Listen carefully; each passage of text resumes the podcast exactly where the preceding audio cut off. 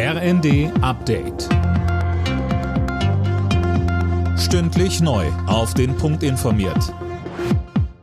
Ich bin Dirk Jostes. Guten Morgen.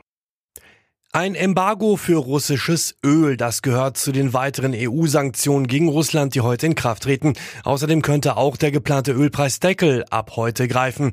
Der macht es Moskau dann deutlich schwerer, die bisherigen Sanktionen durch Verkäufer an Drittländer zu umgehen. Der erste LNG-Tanker wird offenbar schon Ende der Woche in Deutschland ankommen. Das mit flüssig Erdgas beladene Tank- und Terminalschiff ist auf dem Weg nach Wilhelmshaven, wie Daten des Portals Marine Traffic zeigen. Mehr von Finn Riebesell. Die Höck Esperanza wird Wilhelmshaven demnach kommenden Samstag erreichen.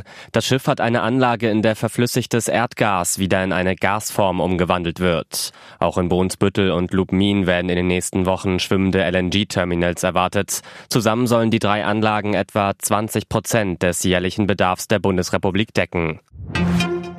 Die großen Waffenhersteller haben ihre Umsätze im vergangenen Jahr gesteigert, trotz Lieferkettenproblemen wegen Corona.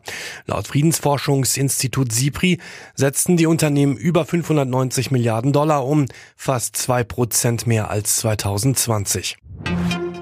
Ex-US-Präsident Trump sorgt erneut für Aufregung auch in den eigenen Reihen. In seinem Online-Netzwerk Truth Social forderte er, die US-Verfassung außer Kraft zu setzen. Hintergrund, Trump verbreitet weiter, er sei bei der letzten Präsidentschaftswahl durch Betrug um eine zweite Amtszeit gebracht worden.